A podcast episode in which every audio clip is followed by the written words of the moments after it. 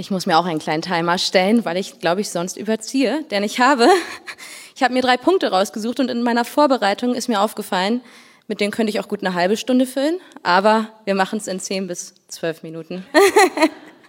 genau. Und zwar, ich finde es ganz cool, weil ich tatsächlich ein bisschen auch anknopfen möchte an die Sachen, die schon gesagt wurden. Mein Thema, was ich mir rausgesucht habe, heißt Insta versus Reality. Die jüngeren Leute wissen, Instagram ist eins dieser sozialen Medien, die wir heutzutage haben. Und man kann es auch gut nutzen, aber zum Großteil dient es doch der Selbstdarstellung. Für alle Älteren, unsere Generation hat das nicht neu erfunden, das ist mir bewusst. Denn wenn ich in die Städte gucke, sehe ich Denkmäler stehen von irgendwelchen Herrschern und Kriegern, die es auch unbedingt wollten, dass sie die Größten sind und sich darstellen wollten. Von daher möchte ich sagen, also statt Insta versus Reality vielleicht auch einfach die Welt versus die Wahrheit. Denn die Welt erzählt uns eine Menge Lügen, die wir doch verleitet sind zu glauben und wo wir auch immer wieder reinrutschen. Und deshalb brauchen wir dafür göttliche Wahrheit. Und ich ähm, habe mir mal die drei größten Lügen, die ich so gesehen habe, rausgesucht und würde euch gerne die Wahrheit dem gegenüberstellen. Die erste Lüge, die die Welt erzählt, ist, dass du deine Identität in dir selber findest und du entscheidest, wer du bist. Ich finde, es wird recht schnell deutlich, dass das nicht so ist, denn wir sehen weltweit verschiedenste Religionen, die aufploppen. Wir sehen verschiedenste extreme Lebensweisen, sei es die Ernährung, sei es die Art, wie man mit seinem Körper umgeht oder irgendwelche Kulte, die fast schon angebetet werden. Und die Leute suchen nach dem, wer sie sind. Und vielleicht suchst du auch noch. Und vielleicht ist es für dich eine Enttäuschung, weil vielleicht ist es auch heute die beste Botschaft, die ich dir bringen kann. Du wirst es in der Welt nicht finden. Und du wirst auch nicht irgendwo in dir deine Identität finden, denn dafür bist du nicht gemacht. Deine Identität, und das ist die Wahrheit, die dem gegenübersteht, findest du nur in Gott. Jesus hat schon gesagt im Johannes 14, Vers 6, den kennt fast jeder, ich bin der Weg, die Wahrheit und das Leben. Und wir sehen schon gleich am Anfang der Bibel auch in der Schöpfungsgeschichte, Gott hat geschaffen mit dem Herzen eines Schöpfers, der Gemeinschaft wollte und der hat in dich Sehnsucht gelegt. Also was dich suchen lässt, ist diese Sehnsucht in dir nach Gott. Im 1. Mose 1, Vers 26 bis 27 steht, und Gott sprach, lasst uns Menschen machen nach unserem Bild, uns ähnlich. Und Gott schuf den Menschen in seinem Bild, im Bild Gottes schuf er ihn. Das ist eine ziemliche Doppelung. Und warum? Weil es wichtig ist, dass du es verstehst. Du bist im Bild Gottes geschaffen und du musst Gott kennenlernen, um zu wissen, wer du bist. Und falls du nicht weißt, wo du anfangen sollst, weil die Bibel wirklich ein großes Buch ist und viele verschiedene Kapitel hat, hey, dann fang mit den Evangelien an, denn da siehst du das Leben Jesu und Jesu ist Gott, der auf die Welt gekommen ist, Mensch geworden ist. Und ich finde, es ist das beste Beispiel dafür, wie man Gemeinschaft mit Gott auf der Welt leben kann. Also fang da an, guck dir Jesus an, mach deine stille Zeit. Und für alle, die, wie ich auch, schon länger mit Jesus unterwegs sind und denken jetzt, nein, ich weiß, dass meine Identität in Gott ist. Ja, aber sind wir nicht alle mal hin und wieder verleitet, weil der Alltag stressig ist, die stille Zeit zur Seite zu schieben und zu sagen, ich äh, lese morgen wieder in der Bibel, Gott, heute ist echt viel los. Und fangen wir dann nicht auch langsam an, manchmal zu gucken, ach ja, ähm, muss ich vielleicht mehr Sport machen oder vielleicht muss ich mich mehr über meinen Job definieren, weil das mache ich ja richtig gut. Sind wir nicht auch manchmal verleitet, woanders danach zu suchen? Lasst uns an die Quelle gehen, lasst uns die Wahrheit nehmen und nach Gott suchen. Die zweite Lüge, die schon ein Widerspruch ist eigentlich zu der ersten Lüge, die die Welt uns erzählt, ist die, dass du niemals genug bist und dass du auch niemals genug haben wirst, dass du immer mehr brauchst. Wir als Gemeinde haben ja die Vision, auch viel mehr, aber der große Unterschied ist, wir wollen viel mehr von Jesus. Wir wollen nicht viel mehr von irgendwelchen Reichtümern, Besitztümern, sondern wir wollen viel mehr Gott.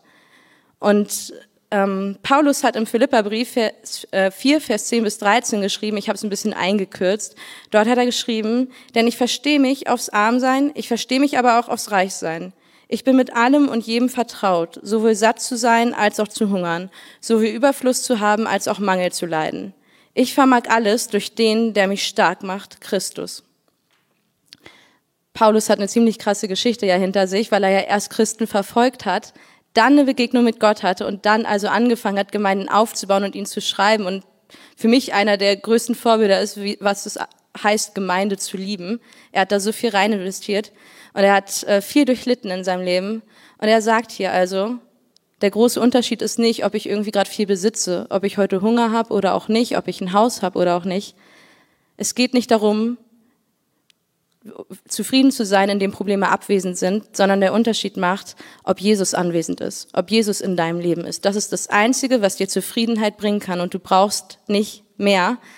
Und ich habe tatsächlich auch hier Hiob als Beispiel und Joshua hat schon angesprochen, der hat alles verloren. Wenn du Hiob 1 liest, das sind 21 Verse, die ersten, da wird ihm alles genommen. Über sein ganzes Besitztum, seine Familie, seine Kinder werden bei einem Erdbeben unter Schutt begraben. Der hat nichts mehr. Es geht nicht nur materielles, es geht wirklich um die Herzensdinge.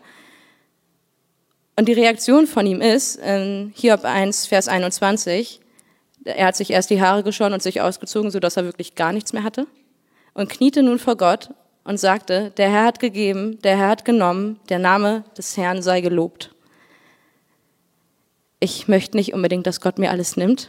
Und deshalb finde ich auch das Lied, dir gehört mein Lob, manchmal herausfordernd in der Bridge, weil wir singen das. Und irgendwie denke ich, doch, ich möchte schon so mein Jesus. Ich möchte, dass du genug bist für mich, egal was ich habe und egal was mir widerfährt. Darf er das auch in deinem Leben?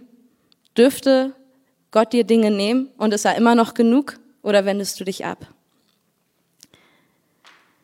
Die dritte Lüge, die uns die Welt erzählen will, ist, dass es sich alles um uns dreht. Es geht darum, dich selbst zu verwirklichen in, in deinem Leben.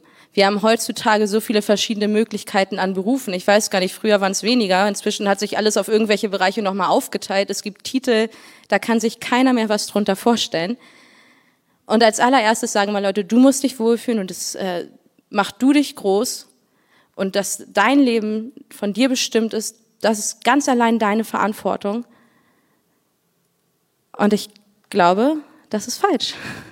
Wir als Christen beten zum Beispiel das Vaterunser und wir sagen also, dein Reich komme und dein Wille geschehe und nicht mein Wille. Und das ist aber auch ein Punkt, wo es bei mir richtig anfängt, weh zu tun. Wenn ich also schon mit Gott abgeklärt habe, es ist okay, dass du mir also Sachen nimmst und dass du vielleicht sogar mir Menschen nimmst, dass du mir vielleicht meine Träume nimmst, dass die gar nicht mehr an erster Stelle stehen. Jetzt muss ich auch noch sagen, es ist auch okay, wenn es in meinem Leben überhaupt nicht um mich geht, sondern um dich.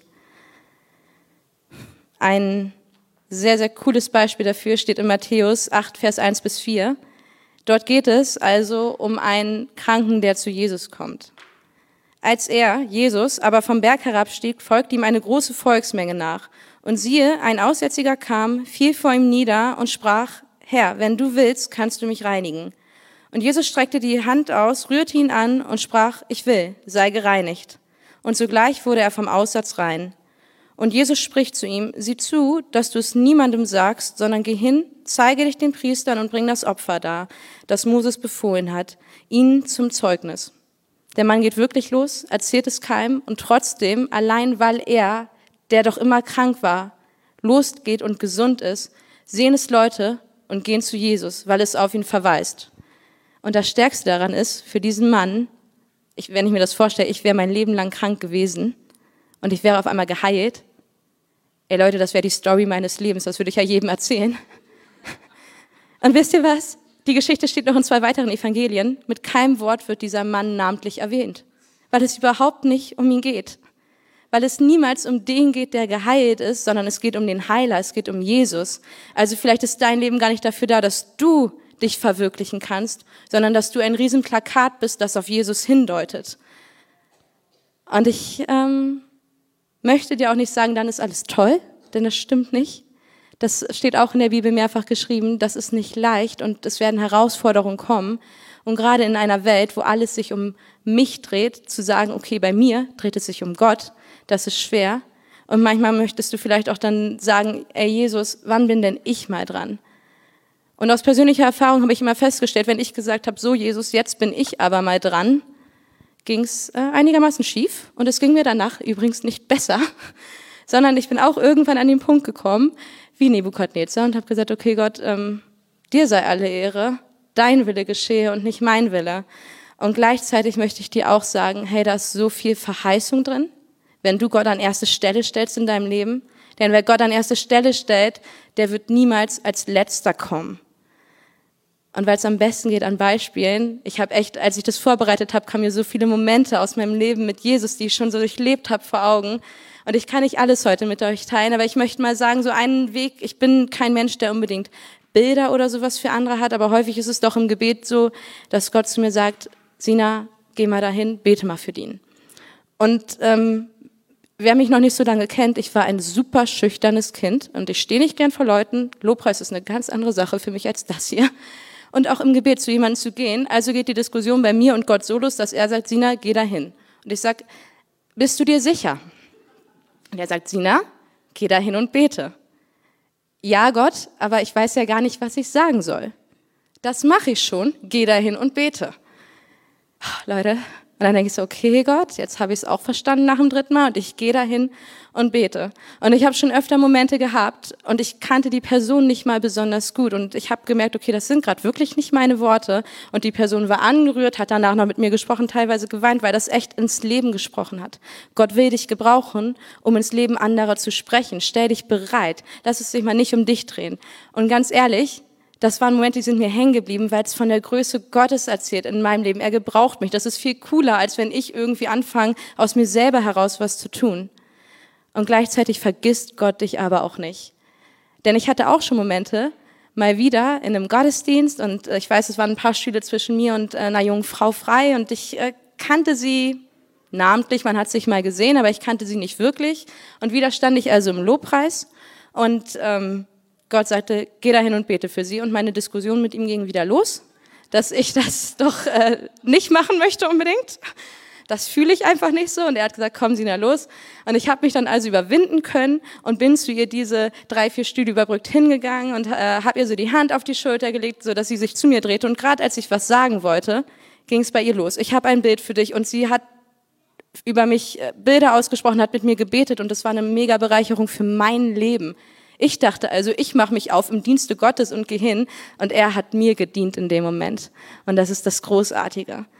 Und wisst ihr, ich finde, es ist eine Einstellungssache. Wenn ich sage, mein Leben dient ihm, dann geht es nicht darum, ob ich heute hier einen Dienst habe. Könnt ihr euch das vorstellen?